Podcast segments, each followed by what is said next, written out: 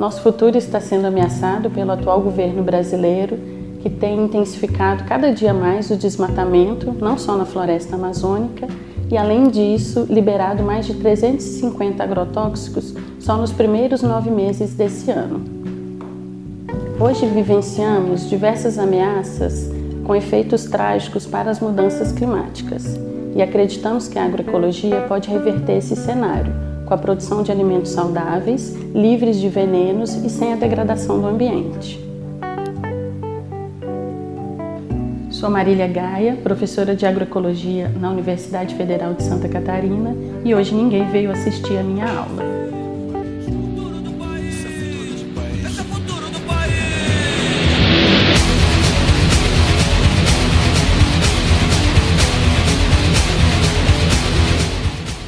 Olá, eu sou Fábio Bispo e está no ar o Catarina Cast, o podcast que discute o que é assunto aqui em Santa Catarina e também no Brasil.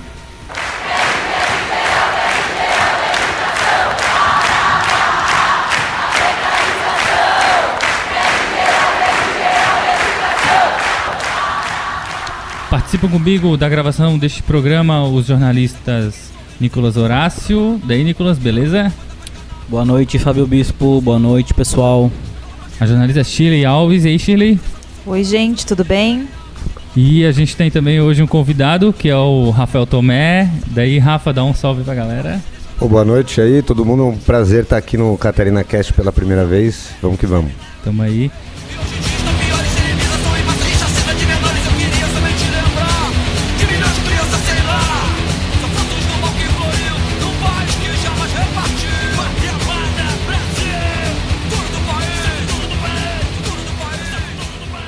Na pauta de hoje vamos falar sobre a greve dos estudantes da UFSC, uma paralisação que recusa a implantação do programa Futurice e que protesta contra os cortes de verbas instituídos pelo governo federal. Também vamos repercutir o recuo né, do ministro Abraham Weintraub, que na segunda-feira anunciou né, o desbloqueio de parte daquela verba que estava contingenciada pelo Ministério da Educação desde maio. E, e, também os reflexos disso, né? O que, que isso representa na economia das universidades. A UFSC já disse que essa grana só vai dar para tocar os trabalhos até dia 20 de outubro. Então, vem com a gente, tamo aí.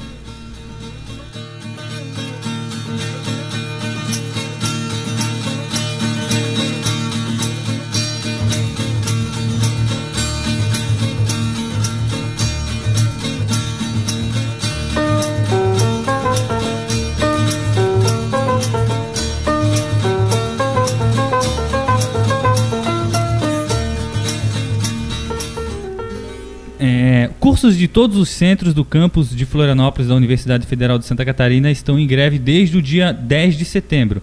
São 42 cursos da graduação e 16 da pós, em um movimento que teve início ali, numa assembleia unificada entre professores, técnicos e estudantes, que já dura quase um mês.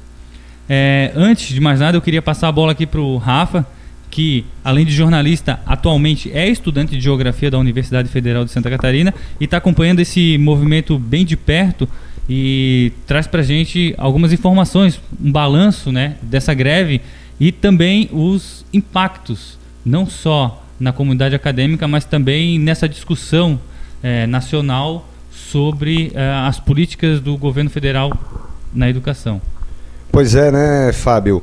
É, bom, já são aí três semanas, né? Já estamos caminhando para a quarta semana de greve na UFSC. Uma greve que foi construída pelos estudantes, né? Inclusive já houve eleições é, em assembleia, votações em assembleia para ver se os professores e os técnicos administrativos adeririam à greve. Os técnicos entraram em estado de greve os professores não aderiram. Vão compor a paralisação agora dos dias 2 e 3 de outubro, né? A paralisação nacional chamada pela Uni. Mas o fato é que os estudantes entraram em greve, então, aí já estamos na quarta semana de greve, né? Três semanas completas.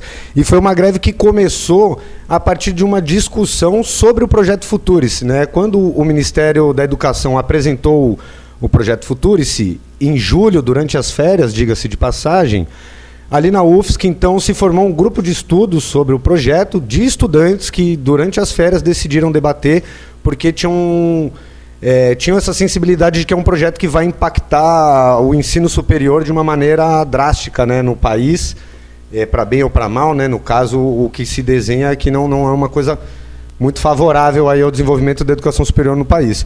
Então, os estudantes começaram a se reunir, enfim, até que na Assembleia, no dia 10 de setembro, culminou com a greve, e de lá para cá tem acontecido muitas atividades uh, relacionadas à, à, greve e ao financiamento da educação super, da, do ensino superior. Né? São rodas de conversa, são debates, é, são palestras. Também o pessoal está com muita preocupação de levar esse movimento para fora da UFSC, então tem muita atividade acontecendo nas comunidades aqui em Florianópolis. Né? Ela é uma greve basicamente do campus Florianópolis. Araranguá tem quatro, quatro cursos em greve, Joinville alguns cursos em estado de greve, mas é uma greve basicamente do campus Florianópolis. Então o pessoal está tentando sair um pouco também, porque a UFSC representa uma comunidade de 40 mil pessoas, né? Um, é 10% da população mais ou menos. Ontem, no caso, segunda-feira, né, dia 30 de setembro, teve uma sessão do Conselho Universitário onde foi votado, vai sair uma portaria, da, a reitoria vai emitir uma portaria determinando que nenhum professor cobre presença dos, do, dos estudantes nem atividades avaliativas durante o período da greve e isso vai ser recomposto, né? O calendário vai ser, digamos assim, deslocado os dias necessários. Uma vitória da greve, que seja os, os, os estudantes não estão perdendo oficialmente a partir dessa votação do CUM, não estão perdendo atividades, não estão perdendo. Agora está acontecendo isso, né? Eu tenho relato de aluno que está fazendo prova né, nesse período. E aí, isso vai ser reposto então depois, é isso? Isso, é assim, é, nem todos os cursos da UFSC entraram em greve, né? Engenharia de automação. É... Até um aluno que ele é, aderiu à greve, mas ele, ó, eu tava lá, tive que fazer a prova porque eu vou ser cobrado depois, ele disse, né? Pois é, isso tem acontecido em bastante, em bastante cursos, inclusive em cursos que a gente não imagina como história, por exemplo, né? É, enfim, porque vai um pouco também do próprio professor, né? querer, o professor às vezes não concorda com a greve ele quer e aí é, muitas vezes é uma forma de punição fazer prova durante esses tempos, porque a Câmara de Graduação da UFSC já havia emitido uma portaria orientando a não ter cobrança de presença e nem avali atividades avaliativas. Como isso não está sendo cumprido, então no CUN de ontem, no Conselho Universitário de ontem, sob forte pressão, eram quase isso, de dia 30 de setembro, eram quase mil estudantes que estavam acompanhando essa sessão do Conselho. Então, a reitoria é, se comprometeu a determinar em até três dias úteis, vai soltar uma portaria, né, então até essa próxima sexta-feira, determinando que os professores não cobrem é, presença, e porque realmente esse era um problema que estava sendo enfrentado ali pelo movimento. Rafa, eu acho que era legal para situar os nossos ouvintes quais os impactos que vocês, como estudantes, estão sentindo com os cortes dentro da universidade. Eu acho que a UFSC está sendo protagonista até no, no, país, né, com, com o movimento estudantil. É, quando os cortes foram anunciados lá no início, no primeiro semestre, a UFSC foi uma das primeiras instituições a se manifestar, é, trazendo informações de como seria, é, de qual, qual o impacto disso na é, nas contas da universidade, né? Então, eu acho que os estudantes aqui da UFSC já estão sentindo bastante, já estão prevendo como é que vai ser no ano que vem. Então, eu queria que tu, tu situasse um pouco é, o pessoal sobre isso. É, pois é, assim, o, quando o primeiro corte, né, que o, o ministro chamou de contingenciamento, foi em abril. Então, o orçamento já estava previsto para o ano um determinado valor e de repente descobriu-se que esse valor seria 30% menor, né? E... É, uma, é uma verba que já estava prevista, né? Porque ela é feita de, o planejamento é feito de um ano para o outro, né? Isso, exatamente, exatamente. Então, como a reitoria não contava com esse, com esse corte, teve que se adaptar, né? É, a gente tem notícia de que já foram pelo menos 95 trabalhadores terceirizados já foram demitidos, pelo menos 95, tá? É, tem aberto. E aí, é, o pessoal que trabalha, as empresas terceirizadas lá trabalham assim muito limpeza, segurança, né? Então, a gente já teve é, episódios de furtos em laboratório depois dessas demissões, né? Em, enfim, aí a questão da manutenção, da própria salubridade dos ambientes, ela fica um pouco mais comprometida, porque você também diminui a quantidade de trabalhadores ali que atuam na limpeza, você isso impacta de maneira ou de outra, né, as salas de aula, enfim. Fora, só que o principal é o corte de algumas bolsas ou a não renovação de bolsas, né? a gente precisa lembrar que eu até trouxe esse número. Trouxe uns dados também aí, né? Isso, ó, por exemplo, o programa de bolsa permanência da UFSC em 2018 atendeu 2.184 estudantes, né, um custo de 13 milhões.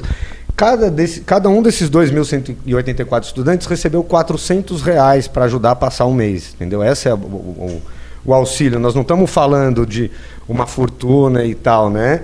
É, e só que isso, para o indivíduo, às vezes é o que é decisivo para ele se manter na universidade ou não. Tem um colega meu que depois do primeiro semestre, ou do segundo semestre, o Samuel, ele largou a universidade porque ele mora, ele mora lá em São José, não tinha dinheiro para vir e largou a universidade. Felizmente, nesse semestre ele conseguiu voltar. Ajeitou as coisas em casa e tal, conseguiu voltar, mas ele ficou aí, um ano e meio fora, né, perdendo aula porque não tinha dinheiro para o transporte. Então, esses cortes eles vão impactando as políticas de permanência. E aí, principalmente, os primeiros atingidos são os indígenas, os negros, as negras, os quilombolas, né? São que, que é a é o pessoal que mais utiliza, né, acaba utilizando essas bolsas tanto de permanência, também tem muitos estudantes que são do interior do estado e que tem, por exemplo, o PIBID, né, que é o que é o programa de introdução à docência, também que tem uma bolsa e o pessoal acaba ficando na reta e perde esse dinheiro que serve para pagar as contas do mês, para se alimentar, enfim, né? O Rafa, e, e um, tem um aspecto interessante dessa greve na UFSC que foi, foi a primeira greve dos estudantes, né, declaradas declarada nesse movimento após o contingenciamento eh, das verbas federais e também após a abertura dessa consulta da, do Futuris e um movimento que vem eh, se alastrando, né? aos pouquinhos eh, tá ocorrendo, estão ocorrendo conversas né, com outras universidades é, em outros estados, em outras regiões, até mesmo aqui em Santa Catarina. É, no, em setembro, agora a gente viu na UFMS, os estudantes ocuparam né, o, o bloco 6 lá do campus da, da Universidade de Mato, Mato Grosso do Sul. E eles só deixaram o local depois que o oficial de justiça esteve lá com, com o mandado, né? E depois de muita pressão, muita ameaça, um grupo reduzido de 20 alunos ficaram com ficaram realmente com medo, né? De uma intervenção mais, mais enérgica. E eu queria que tu falasse um pouco disso, dessas conversas, né? Tu conversasse com alguém lá da, da UFSC também, sobre como que está acontecendo esse movimento de, de ampliar, né? Não, não adianta só a UFSC, né? É, não é por aí? Exatamente, assim, eu, a gente conversa muito sobre isso nas assembleias na, na UFSC, né? E convido a quem estiver escutando, mesmo que não seja estudante, não seja professor, não seja trabalhador da UFSC, vá numa assembleia da UFSC ouvir o que é conversado lá, tire suas dúvidas, né? Não, veja com os próprios olhos o que acontece dentro da greve na UFSC. E uma coisa que a gente tem conversado lá é que, de fato, só a UFSC em greve, não, isso não vai mudar o cenário, porque o, o, o problema do, do, dos estudantes não é com a reitoria especificamente da UFSC, né? é um problema com o Ministério da Educação e o governo federal e o orçamento previsto para o ano que vem, que é um orçamento, porque mais do que o projeto Futurice ou contingenciamento de 2019, o, a preocupação é com o orçamento de 2020, que é um orçamento aí quase 40% mais baixo do que o desse ano. Então isso vai ser um. Vai acabar. O, as, as, instituições de ensino superior elas vão acabar. Do jeito que a gente conhece, elas não vão mais existir, com, tendo que reduzir quase pela metade né, o, o orçamento. Então é muito grande. Então a gente tem essa plena noção de que é preciso nacionalizar o movimento. E aí, dentro da greve dentro do movimento. A greve ela é composta por diversos setores, né, e diversas correntes políticas. Ela é uma greve ampla, né. É, há muita discordância entre essas correntes, inclusive. Então tem, foi formado um comitê central de greve com representantes de todos os cursos em greve para debater e mais as assembleias onde tem as votações. E aí uma das correntes que é o movimento UFSC contra o Futuros, que foi quem começou a puxar os debates iniciais, né, que deu a esquentada, que, que enfim, deu molho ali na UFSC, tem uma comissão de articulação nacional que está saindo em comitivas nesse primeiro momento aqui na região sul. É, inclusive, a gente ouviu o, o Clésio Henrique, que é estudante do curso de agronomia, que acompanhou né, essa comitiva que foi até as outras universidades para tanto conhecer a realidade né, da, dessas universidades nesse atual momento, como para compartilhar né, a experiência que eles estão tendo durante essa greve na UFSC. Né? Vamos ouvir aí um pouquinho do que o Clésio nos contou? Em reunião foi tirada a partir do entendimento que essa greve só vai ser efetiva se outras universidades federais do Brasil também se unirem a nós contra os cortes e o projeto de lei do Futurice, uma frente de articulação nacional da greve pela educação. A partir desse entendimento, o, a Frente de Articulação Nacional procurou e buscou informações de quais outras universidades aqui no sul do Brasil, que estão mais próximas de nós, que já estavam fazendo esse amplo debate sobre o Futurice e como eles estavam se articulando dentro das universidades. Assim, a gente então, procurando datas de assembleias, principalmente através de mídias sociais, a gente soube que a Federal do Paraná iria fazer uma assembleia no último dia 17 de setembro. Uh, o cenário que a gente encontrou lá na Universidade Federal do Paraná foi de desinformação. Eles não conheciam qual a real situação da Universidade Federal do Paraná com relação ao seu orçamento e a gestão dos recursos financeiros e econômicos da universidade. Após a nossa fala, eles entenderam então que há um momento de gravidade e a gente uh, identificou uma certa inquietação na comunidade da Federal do Paraná. O pessoal já foi para a Universidade Federal do Paraná, em Curitiba. É, essa semana esteve na Universidade Fronteira Sul Uh, nos campos de Erechim, no Rio Grande do Sul, e de Chapecó, aqui em Santa Catarina. Esteve também na Federal do Rio Grande do Sul, lá em Porto Alegre. Passaram também no campus Araranguá, da UFSC. Né? Então, inclusive, ainda estão para voltar. Essa, essa, última turma que foi para a Fronteira Sul ainda está voltando. E a ideia é ir para outras universidades em, outro, em, em, outros, em outras regiões do país, né? Porque precisa ganhar corpo nacionalmente para ter um impacto, né? Senão sozinho a UFSC não pode fazer muita coisa. Eu acho que vale a gente lembrar que parte dessa verba do corte, né, da verba que a educação perdeu, foi para pagar a emenda parlamentar, né? Então isso mostra qual é a prioridade do governo federal, né? Quando fala que está com é, tem problema, né? Precisa cortar, tem, tem que segurar a grana. Mas então por que que parte desse dinheiro foi para pagar a emenda parlamentar, né? Então isso mostra qual é qual é a, a prioridade deles. Isso foi revelado numa reportagem da Folha de São Paulo no dia 16 de agosto, reportagem do Paulo Saldanha. E inclusive o Ventralb ele confirmou essa informação. Até é bacana porque assim, é, dentro da, do movimento da greve, né, o pessoal tem se dividido ou no próprio curso ou em algum coletivo um pouco maior e tem essas famosas comissões de comunicação, que é a galera que fica juntando dados e tal, comparativos, para tentar divulgar que o, o, problema não é falta de dinheiro.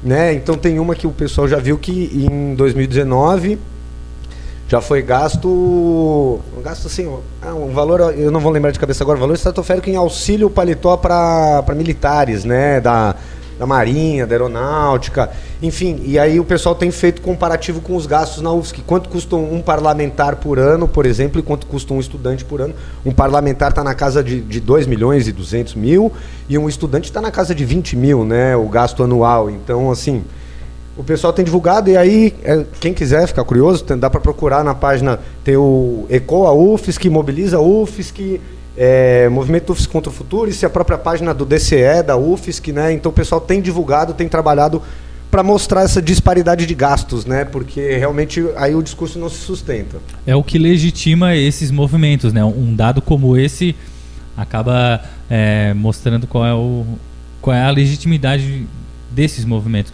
Inclusive, é, ainda voltando lá na UFMS, é, eu tive com, conversando com algumas pessoas ligadas à universidade e tudo mais, e eles estavam tendo dificuldade de pautar a imprensa local sobre esse medo que eles estavam tendo, sobre as ameaças de intervenção da Polícia Federal a todo momento, que eles estavam sofrendo esse tipo de, de ameaça e, e não, não conseguiam escoar isso. E tinha um, um grupo de comunicação, estava fazendo contato com os jornalistas é, com jornalistas que eram amigos de jornalistas e tudo mais. Foi aí que eu cheguei numa das pessoas e conversei com ela e existia esse medo e a necessidade da galera da comunicação mostrar qual era a legitimidade né, do movimento. É, porque o, o, o impacto do, da, de uma universidade pública, seja ela estadual, seja ela federal, dentro de uma cidade, ele é enorme, né, cara? Às vezes a gente não, não, não consegue enxergar isso, às vezes não é tão óbvio, né?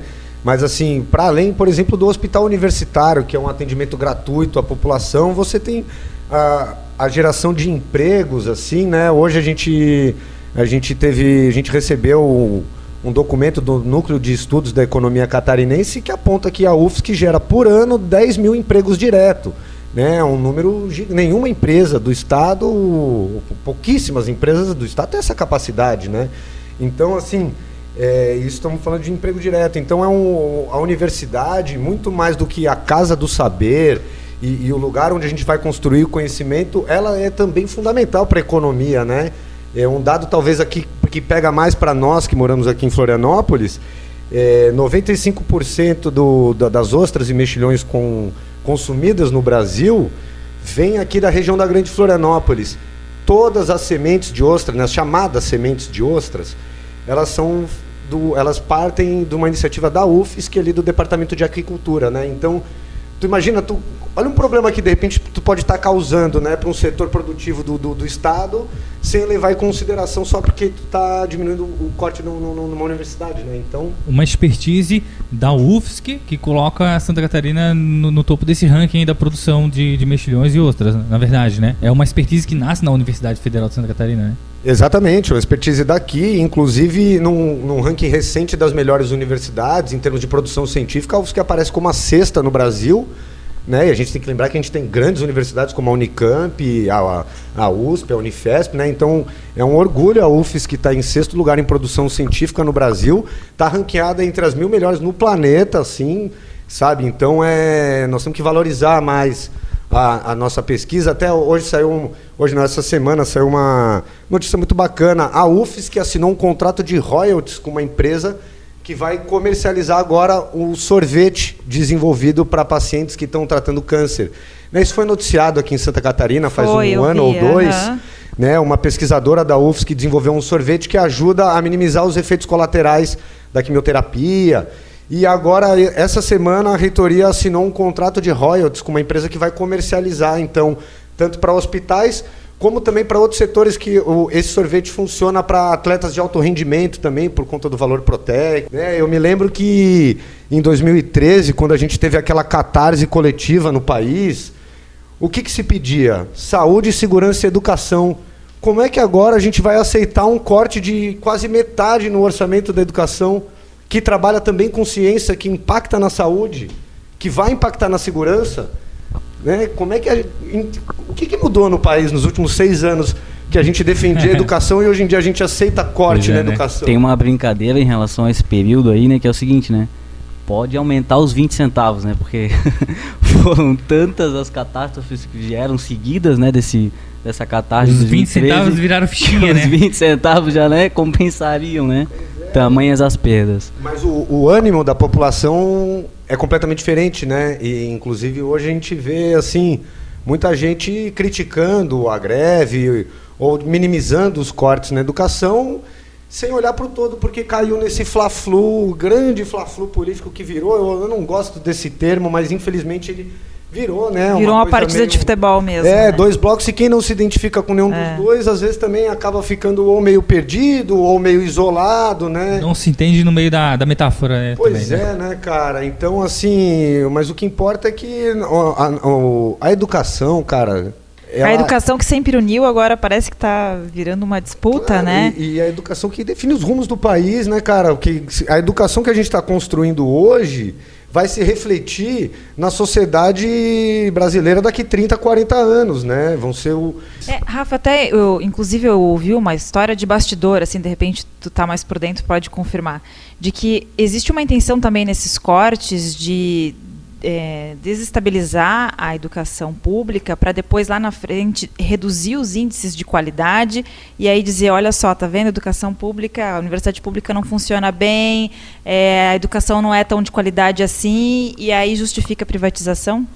Esse é o modus operandi né, do, do capital, né, cara? É, é precarizar, é deteriorar para privatizar, né? Isso acontece com os correios, isso acontece com o hospital público, como no caso hospitais universitários, por exemplo, né, e teve a entrada da IBCR. É, isso acontece em vários setores, a educação não é diferente. Né, nos últimos 15 anos, 20 anos, é, houve um salto gigantesco da, da participação da, da, do setor privado na, na, educação superior no Brasil. Né? É, a gente tem grupos hegemônicos que dominam mais da metade da, do, dos cursos de ensino superior, são dominados por um grupo, a Croton, né? domina mais de 50%. Mas das universidades exi mas existe privadas. na Constituição uma questão sagrada de que a, a educação, né? A gente estava conversando isso antes, né? De que a, a educação é, é, é, gratuita, né? E oferecida a todos. Todos têm acesso à educação. Essa coisa sagrada, essa coisa deveria dever ser, do Estado, né? É um direito do cidadão e um dever do Estado, é, né? Essa, essa coisa é, ainda está meio que com essa uh, esse, essa aura de que existe essa coisa sagrada na educação, né? O... Dos 90, 295 municípios catarinenses, só 30 municípios têm mais gente do que a UFSC. Para ver o tamanho né, dessa universidade e como que um corte é, causa um impacto gigante. Né? Muitas vezes as pessoas questionam o, o orçamento da UFSC, que é, é um bilhão e alguma coisa, né? Só que esse orçamento conta o, o, pagamento previdenciário dos aposentados, né? N salários, nós estamos falando, são 10 mil empregos diretos ali, enfim, docentes são 2 mil e tanto, 3 mil técnicos. Então, eu tenho o, o discricionário, o corte veio no discricionário, que é aquilo que a UFSC pode mexer. Que é 10%, não é que uma é coisa 10% assim. disso. Tem então, 90% que é um, não se mexe, é, né? Exatamente. Que é folha, 90% que é- é, para que é- pagamento de despesas básicas, tanto o, o- a aposentadoria, o salário de professores, ou a manutenção dos prédios, ar-condicionado, é pagamento de é, conta de energia elétrica, luz e tal. E o, o que pode mexer, que é os 10%, foi justamente o que o, o ministro, o Ministério da Educação cortou. Só que não funciona. São 10%, mas é o seguinte, se tu, se tu cortar o RU, o per- Bolsa 30% desses Permanência, 10, tu é. complicou o funcionamento. Não existe mais universidade. é porque os outros 90 estão tão amarrados, estão empenhados e não tem como mexer, né? Porque nesses, ne- ne- nesses 10% entram, além do restaurante universitário, entra, por exemplo, o pagamento de bolsas, né? E, e aí até um. Pra, só para trazer um número, aproveitar essa mania de, de, de geógrafo, jornalista, que é o seguinte, né? ah, nós temos 16 cursos da pós-graduação em greve. Isso é inédito. A pós-graduação nunca havia entrado em greve. E uma coisa que a gente discutiu lá, que a gente parou para prestar atenção, é que as bolsas de pesquisa e mestrado são, na verdade, o salário dos pesquisadores. Isso é salário, porque quando você recebe uma bolsa, você tem um contrato de dedicação exclusiva, tu não pode trabalhar em outro lugar. Então aquele é o teu salário, sem direito a férias, sem direito a 13 terceiro, sem recolhimento por FGTS. Né? E- Dedicação em tempo integral, né? isso. E assim, a bolsa de mestrado é 1.500 reais, a bolsa de doutorado é 2.200 reais. Que não dá pra pagar um aluguel praticamente. Não, né? essas bolsas elas não têm essas, essas bolsas elas não têm reajuste desde 2012. Só só de inflação de 2012 para 2019 foi uma perda de 55% do poder de compra. Então a bolsa do mestrado que em 2012 valia 1.500 reais, hoje em dia tu ela está valendo 700, entendeu? Ela no- numeralmente ela vem como 1.500, mas ela o valor de compra dela é de 700 reais comparado com 2012 né? Então é uma perda brutal, não teve é, é, assim, é um, é um absurdo a gente ter que estar brigando para pagar pesquisadores e, e professores e manter os jovens desse país se formando para trabalhar depois, né, cara? Enquanto isso, a Receita Federal identificou 1 bilhão e 200 milhões em sonegação de empresas cuja dívida poderia ser cobrada pelo governo federal, né, para abater esse, esse- essa essa conta que não fecha.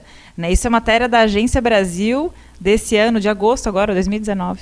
Pois é. Né? Praticamente o valor que foi. Praticamente. Praticamente. O valor que foi anunciado pelo ministro da Educação na segunda-feira, ontem, dia 30, de descontingenciamento, né? Eu, eu vou, Fica a dica aí pro nosso presidente, ô Bolsonaro, cobra essa dívida. Vamos cobrar essa galera. É a É. mesma coisa para previdência, né? Se cobrar os devedores do, Tem da, da previdência, talvez não precise da- de uma reforma que, que vai prejudicar tantos trabalhadores, né? É, é- é um governo que tem dificuldade de cobrar, né, de quem deve, né? Encerrando, né, esse primeiro bloco para entrar no segundo, vocês querem fazer uma pausa? Não, não, pausa não leva ninguém a nada, Em rapaz. Brasília, 19 horas.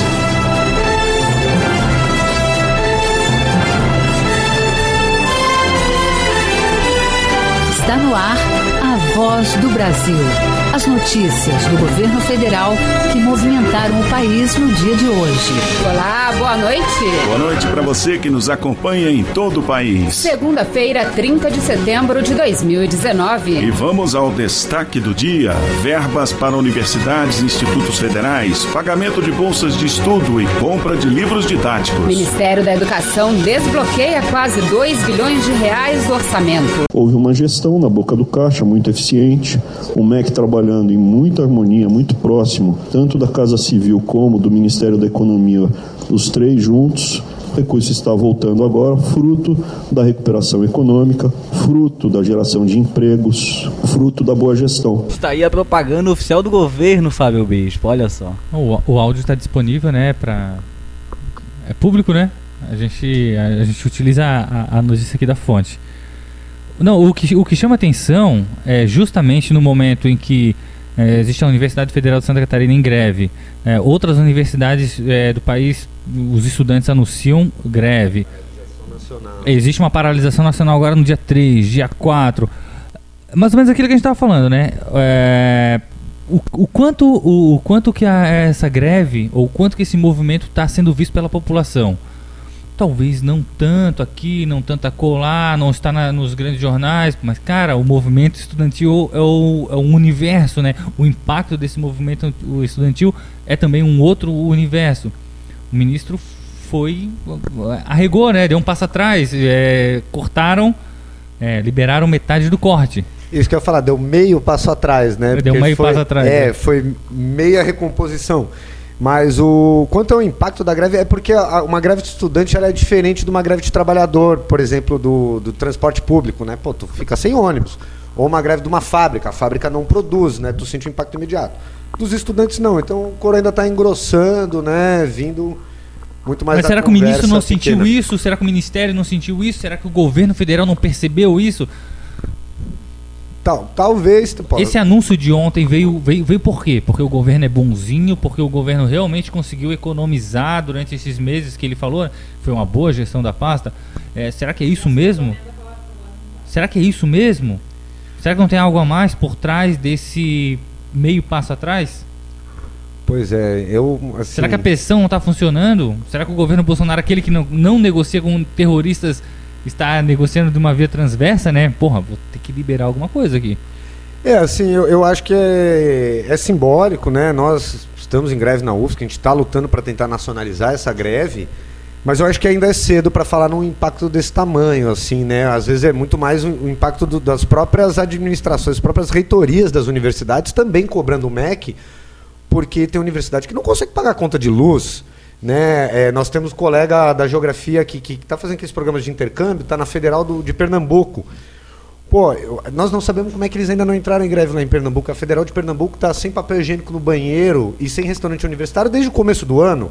Os estudantes se acostumaram a levar papel higiênico na mochila. Assim, sabe? E às vezes o cara estuda de manhã, é, faz um estágio à tarde, ainda tem uma outra disciplina de noite e tal. O cara passa o dia inteiro lá né, sem restaurante universitário, sem direito a usar o banheiro, né, dia sim, dia não. Então. A, a, teoria ideológica bolsonarista não acompanha a realidade, então, né? Não adianta tu apertar e tirar o dinheiro e achar que a universidade vai continuar funcionando, né? É, e assim, agora com relação a essa. Esse descontingenciamento, vamos dar essa moral aí, vamos usar o nome que eles usam. Então, esse descontingenciamento agora, a UFSC soltou ontem né, uma notícia de como isso impacta na UFSC, né, a liberação desse um bilhão e pouquinho. Esse momento que foi desbloqueado ontem permite que a gente empenhe o, as despesas de setembro, que não haviam sido empenhadas, e, naturalmente, uma parte ainda de outubro, né? não uhum. toda, mas uma parte de outubro, correspondente a 0,6, né? correspondente a mais ou menos 20 dias de funcionamento. Uhum. É, isso significa que esse desbloqueio foi importante, porque ele dá um fôlego para a universidade, mas não resolve né, definitivamente a nossa questão para o ano, enfim, para terminarmos o ano. Uhum. Então nós continuaremos a partir de final de outubro tendo os mesmos problemas. Dessa forma, o desbloqueio parcial ainda não atende em plenitude os recursos necessários para arcar com o funcionamento básico da UFSC até o final do ano e não permite a, a retomada de ações que sofreram redução a partir de maio, como, por exemplo, contratos terceirizados, redução de viagens, é, manutenção da frota de veículos, entre outras medidas. Só para deixar claro, redução de viagens não é viagem do reitor, tá? É nossa viagem dos estudantes, saída de campo. Eu estudo geografia, a turma da geologia. Se a gente não sair para ir ver de perto, nós não vamos entender nada, assim, né? Aquela formação geológica. Trabalho de campo, trabalho saída de, campo, né? É, nós estamos com muito problema de saída de campo por falta de verba, inclusive, né? Enfim, e aí a UF... Sem contar que o restaurante universitário, o cancelamento de eventos científicos, a suspensão de bolsas que são encerradas, isso tudo está mantido. O descontingenciamento não liberou nada disso, né? Pois é, ele é um descontingenciamento tímido, né? Até por, por isso que eu, eu, eu, eu, ainda não consigo enxergar como se fosse ah, ceder a uma pressão popular, assim. Eu ainda não, não enxergo dessa maneira. Uma, porque eu acho que o o, as paralisações do dia 2 e 3, né, principalmente do dia 3, que vai ter ato público na rua, eu acho que elas vão dar um termômetro melhor né, de como é que está nacionalmente a coisa. Porque eu acho que eu ainda, eu ainda fico com a tese de que é muito mais pressão das reitorias que estão sentindo o calo apertar, não estão conseguindo pagar as contas mesmo.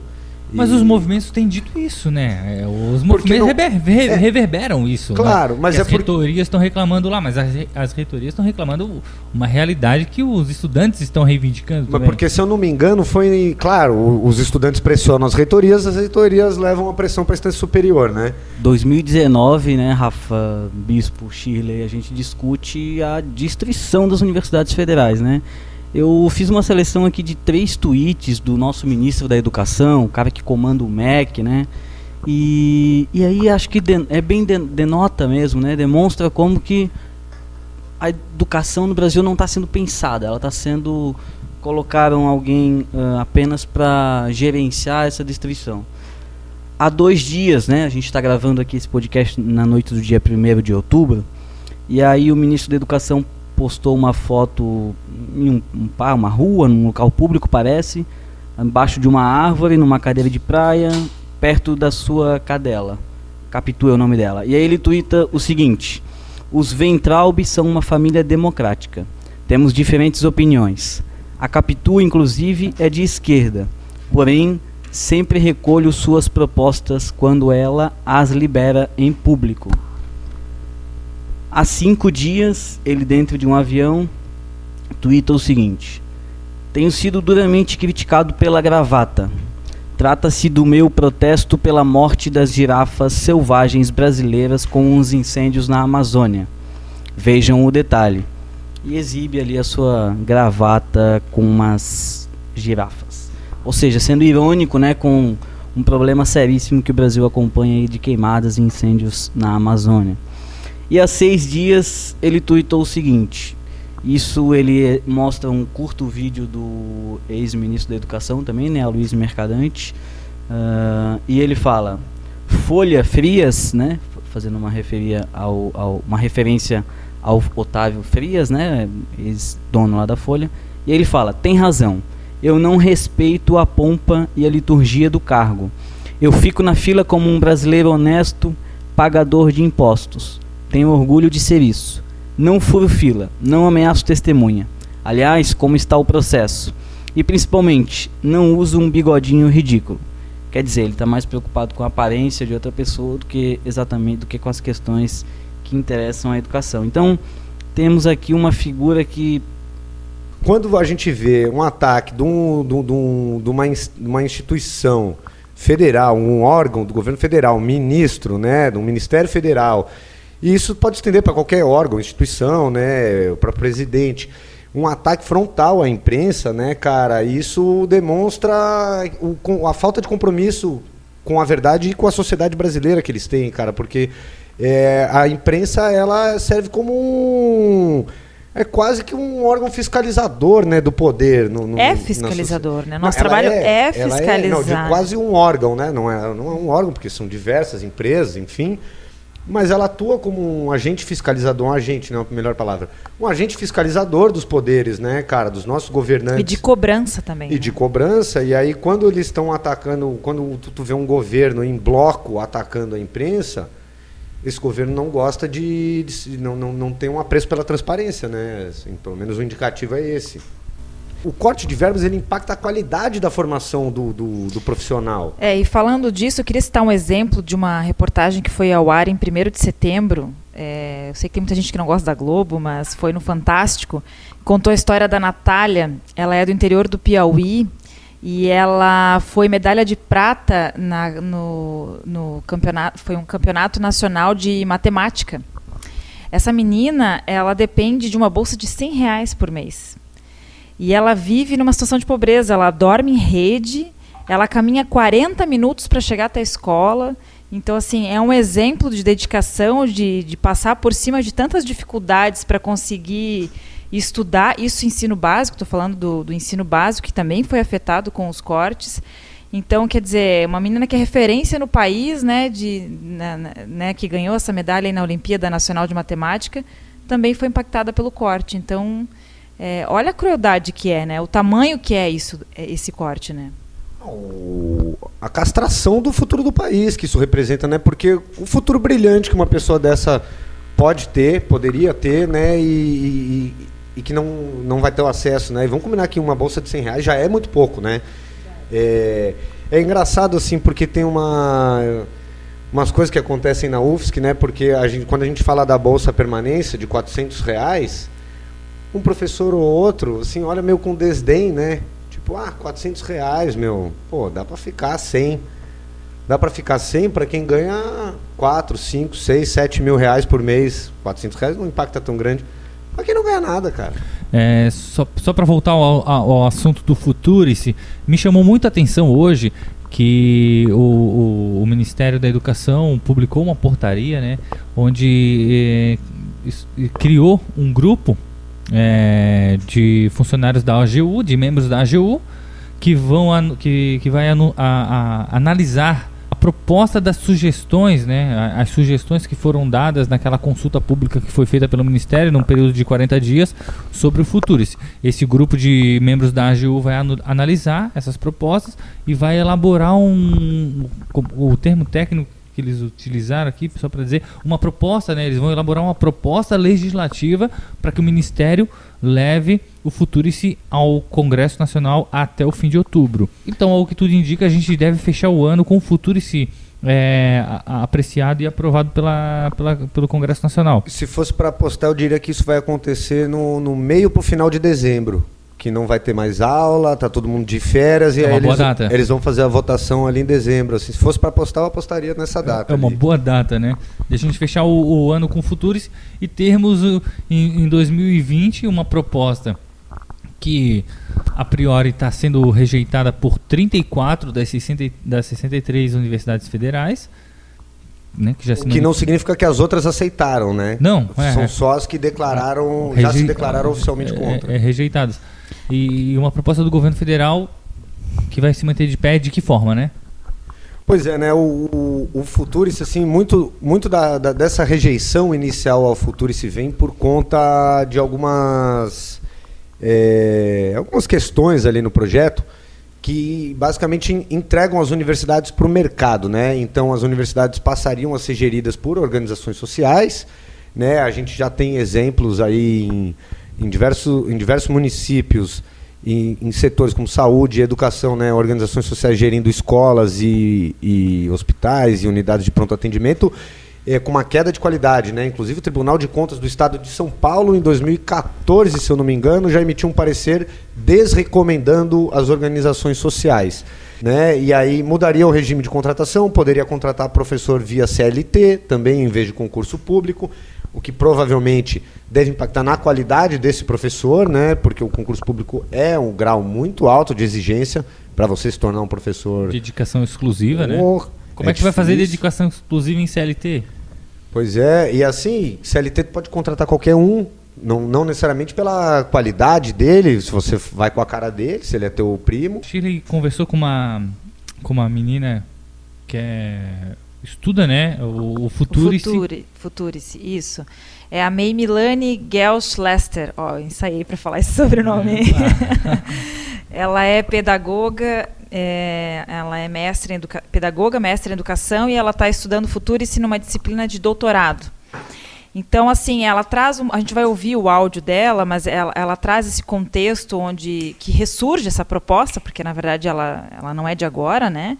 É, no período, o Rafa já falou isso, no período que a universidade estava em recesso, ali nas férias, né? Então teve um prazo de consulta pública de um mês só, num período que não tinha ninguém né, na universidade. E ela também ela, ela trouxe o contexto também com alguns dados do INEP que eu acho que é bem interessante a gente citar, que é de cada 100 brasileiros com mais de 25 anos, 7 são analfabetos, 35 não finalizaram o ensino fundamental, 27 27 têm o ensino médio, apenas 16 têm ensino superior. Então, é, dá para verificar aí o contexto da educação no país, né? Então, alguns pilares que a gente pode observar no futuro e que terão impactos diretos nas instituições é, da rede federal, que é a possibilidade é, da introdução das organizações sociais, né, que colocam é, a, a, empresa privada a gerir a coisa pública, é, sem contratação, sem, é, de, através de concurso é, e por outras modalidades de, de contrato, é, sob a justificativa de que isso é mais barato, né? Mas a gente já tem algumas experiências no Brasil de organizações sociais que passam a gerir a, a coisa pública e, e, que tornam esses gastos ainda superiores, mas é claro, garantem é, a lucratividade de alguns grupos de interesse. Depois a autonomia financeira, que fica comprometida, porque coloca para a própria universidade se fazer é, vendável ou se fazer é, interessante para o mercado, é, num mercado que a gente sabe que não se interessa por toda a pauta de pesquisa que está posta na universidade, que, que muitas são de caráter social e não é, vislumbrando um, a produção de um produto é, para ter royalties, patentes ou, e afins. Né? Uh, depois incentiva a captação financeira, faz com que se abra ainda mais as portas da universidade para que empresas privadas se instalem dentro dos departamentos e, e utilizem é, a estrutura pública que já está posta, os laboratórios, as salas, os equipamentos, para poder produzir aquilo que interessa a, a, essas empresas. E claro que não serão é, pequenas empresas que ocuparão esses assentos dentro da universidade, a gente sabe que serão aquelas de maior porte, com toda certeza. É, e também está posto no futuro se a criação de fundos de investimento com o patrimônio público, então podendo é, se fazer processos de locação de espaços e do próprio patrimônio da universidade que foi comprado com o dinheiro público. É, outra ação que está prevista dentro do Futurice é a isenção tributária dessas empresas, né, para que elas se sintam atraídas a investir em pesquisa, que elas sejam isentas é, de tributos que deveriam ser pagos. É, é uma forma, mais uma forma é, de deixar de, de cobrar impostos né, de, dessas empresas. Para entender um pouco é, de onde parte o Futurice, o Futurice ele não, ele não surge de hoje, né? Ele já é um ele é um projeto que está no bojo de uma série de reformas propostas pelo capital, pelos organismos multilaterais, em vários documentos que estão aí disponíveis para a gente acessar. É, documentos do Banco Mundial, da ONU. É, que tem a ver com aquilo que foi proposto pelo consenso de Washington em 1989, né? Poxa, a fala da, da Milânia é, é, é, interessante no sentido de que ali ela fala que essa a ideia do futuro não é uma ideia tão nova assim, né? Não é algo que surgiu ontem, não é algo desse do governo, não é algo que está caindo de, de paraquedas agora, né? É algo que já vem sendo gestado. A gente está tendo um, vamos dizer assim, um um alinhamento né, com o governo Bolsonaro dos astros para que essa proposta pudesse ser colocada em pauta ou, ou empurrada né, na, pauta do dia. Né? Essa, essa lógica privatizadora da, da, do ensino superior ela já vem de décadas, né? 15, 20 anos aí pelo menos, né? É, a gente já tem essa transferência de dinheiro público para instituições privadas gerirem a educação no país Né? E essa é só mais uma maneira, né? O, o FIES foi um do- do de- é, né? O FIES foi um deles, né? Eu lembro que na época eu, eu era estudante de jornalismo né, em São Paulo e a gente ocupou a reitoria contra a reforma universitária proposta pelo governo Lula naquela época. Né? No caso eu era da PUC, mas eu ocupei também na Fundação Santo André, a gente prestou solidariedade lá. Enfim, foi uma ocupação espalhada no Brasil, né? Várias universidades, mas acabou passando e hoje em dia a gente tem um grupo é, da- do ensino superior privado gigantesco, que é a Croton, que domina não só mais da metade das universidades privadas do país, como também as editoras de livros didáticos do país, né? De to e aí inclui-se educação básica. Então é uma mina de ouro é, gigantesca. Então o futuro isso não é de hoje. Inclusive a, a UFSC, quando o Ministério da Educação divulgou pela primeira vez o projeto Futuris, que foi ali no, meio de julho, comecinho de julho, meio de julho, a UFSC divulgou uma nota dizendo que o Futuris já era implementado em boa medida dentro da nossa universidade aqui, que são as fundações. Nós temos uma dentro da UFSC, para quem não sabe, tem uma fábrica de motor de geladeira para uma empresa para mandar para a empresa de Joinville montar geladeira, né? E funciona dentro da UFSC essa fábrica de motor. Claro que os estudantes de engenharia mecânica, engenharia automotiva se beneficiam, claro, tem um acesso ali, mas não deixam de trabalhar Mas- indiretamente para essa outra empresa. Tá usando a estrutura pública. né? Claro, usando a estrutura pública, né? E, e, enfim, o- é um pouco já do que o futuro se, se apresenta com a E é essa parceria, essa parceria entre aspas, essa- que essa existe parceria. em larga escala na que- UFSC, né? O, o- a única o questão setor de tecnologia, o CTC. É, exato, essa, essa empresa de, de motor de geladeira é no CTC. Agora sim, o, a questão do, do futuro isso é que ele aprofunda essa lógica, né? Essa lógica ela já existe. Só que ele aprofunda na medida em que ele permite uma organização social gerir a universidade e colocar os ativos da universidade num fundo de investimento dentro da Bolsa de Valores, né? Então você desatreva, você. E, e fora que a Constituição mostra que é dever do Estado financiar a educação no país, né? prover a educação para os cidadãos.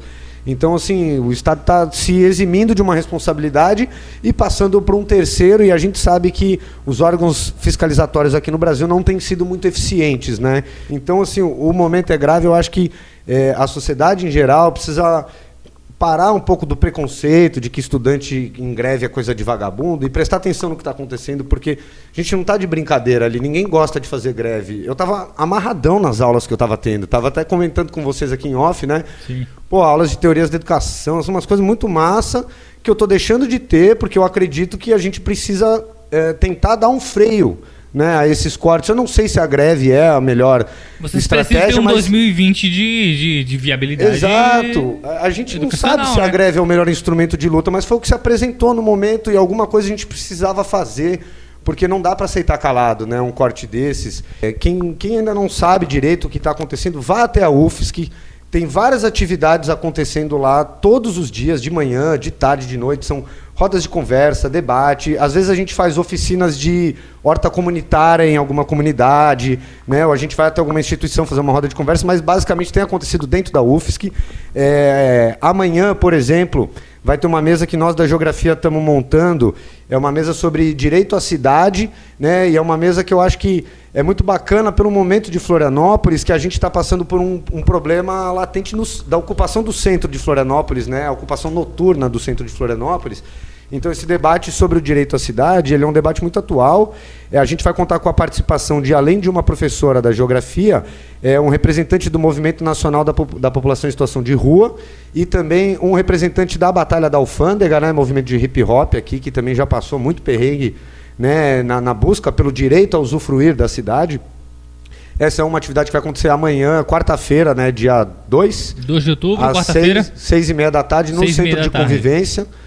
Centro de Convivência, diga-se passagem, um espaço que a gente readquiriu durante a greve. Estava fechado, o segundo andar estava fechado há quatro ou cinco anos. A gente reabriu ele e tem um auditório lá, um salão enorme onde a gente faz as nossas atividades. Massa. E também deixar o convite para no dia 3, na quinta-feira à tarde, vai haver um ato público em defesa da educação. Esse ato convocado pela Uni, né, uma paralisação de dois dias. É, quarta-feira, dia 2 e quinta-feira, dia 3, mas dia 3 é o dia do ato público, né? Então fica o convite aí. pra- Nacional, né? Nacional. Nacional, claro, nacional. Nós vamos ter nosso ato aqui em, em Florianópolis. Aí fica o convite para quem é, não é do meio universitário se somar nessa luta, porque eu acho que a educação ela é uma pauta que, que transcende o meio universitário, inclusive transcende as diferenças políticas entre os cidadãos, porque nós estamos falando de educar as próximas gerações que vão carregar o país nas costas com a força Boa, de trabalho, né? Massa. Eu acho que é isso, né? Eu só queria é, finalizar é, comentando sobre a intervenção também que aconteceu na, em algumas instituições da da nomeação dos reitores, né? A gente está ainda numa disputa lá no, no oeste do estado, na Universidade Federal da Fronteira Sul, em Chapecó. É, houve a intervenção do governo federal na lista tríplice, só para explicar, a lista tríplice são três candidatos que é, submetem uma votação dentro da comunidade acadêmica, e o, normalmente até então o MEC escolhia o primeiro mais votado, e a partir desse governo, então, houve algumas intervenções aí nas, nas instituições, e foram escolhidos outras, outras pessoas que não foram as mais votadas, como aconteceu lá no Oeste, foi escolhido o terceiro da lista, e a comunidade lá tá bem, também está bem fervorosa, assim, a comunidade acadêmica, por conta disso. É, eu quero agradecer a participação do Rafa, foi o nosso primeiro convidado, né, Bispo no nosso, Nicolas? No, no nosso décimo e programa, no, nosso, nosso décimo, décimo programa, Pô, foi honra, uma contribuição hein? de alto nível. Muito obrigada, eu acho que esclareceu verbo, né? muito essa questão da educação. O rádio é bom por causa disso, né? É bom, o rádio né? a gente se solta e fala um pouco mais. Obrigado pelo convite, Shirley, Fábio, Nicolas. É, foi um prazer estar aqui com vocês e falar um pouquinho da greve rumo à nacionalização da greve em defesa da educação. É isso aí, Nicolas. Beleza. É, queria citar o ouvinte aí a respeito um pouco do nosso tempo, o tempo que vivemos, né, Fábio Bispo? A gente está gravando esse programa aqui com a presença do Rafa no dia 1 de outubro, terça-feira, e o Senado Federal vota, votou hoje mais cedo, né, na CCJ, já aprovou o texto da reforma da Previdência, né, com poucas mexidas ali, e agora a votação em plenário, nesse momento enquanto a gente grava aqui, né? Primeiro de outubro, né, também começa hoje uma importante campanha no Brasil, muitos órgãos federais se unem é, em torno disso, que é o Outubro Rosa, né? Uma campanha importante de conscientização sobre o câncer de mama. Então, você, mulher, faça o exame porque o diagnóstico é fundamental. Inclusive, eu, eu tenho aqui um, um, um tweet do, do presidente do, do Senado, Davi Alcolumbre, mostrando lá as luzes do Senado Federal. Então, o ouvinte vai ver hoje no, no Twitter, nas redes sociais, as luzes do Senado Federal rosas. E muitos né, órgãos públicos aderem a essa campanha dessa forma. Mas ela, é, essa é uma forma simbólica de mostrar aí uma importante questão de fundo, né, que é o câncer de mama. E eu queria também, Fábio Bispo, deixar aqui uma sugestão de leitura para o nosso ouvinte é, tá tomando minhas, as minhas noites o livro que se chama que se chama Como as Democracias Morrem e eu tenho percebido é, muitas relações com o nosso contexto brasileiro aqui. Esse é um livro do Steven Levitsky e do Daniel Ziblatt. Eu queria só ler um trechinho aqui, ó, que mostra bem como as relações com o Brasil são fáceis nessa leitura. Como as democracias morrem, então. Uma vez que um aspirante a ditador consegue chegar ao poder, a democracia enfrenta um segundo teste crucial. Irá ele subverter as instituições democráticas ou ser constrangido por elas? Então, o que a gente vê, na verdade, que os estudantes da UFSC e muitos outros setores da sociedade fazem é constranger o governo Bolsonaro e os seus mandatários, né? E mais uma questão importante, né? A gente está entrando no décimo mês então o governo Bolsonaro já deixou de ser uma gestação, já é uma criança de aproximadamente um mês, incomodando a gente em diversos setores da nossa vida. É isso, Fábio Bispo. O áudio é, da abertura deste programa é um trecho, né, apenas um trecho de um vídeo produzido pelos estudantes do Centro de Ciências Agrárias da Universidade Federal de Santa Catarina, é, estudantes que estão também mobilizados nessa greve estudantil. É isso, então não temos mais nada a discutir por hoje.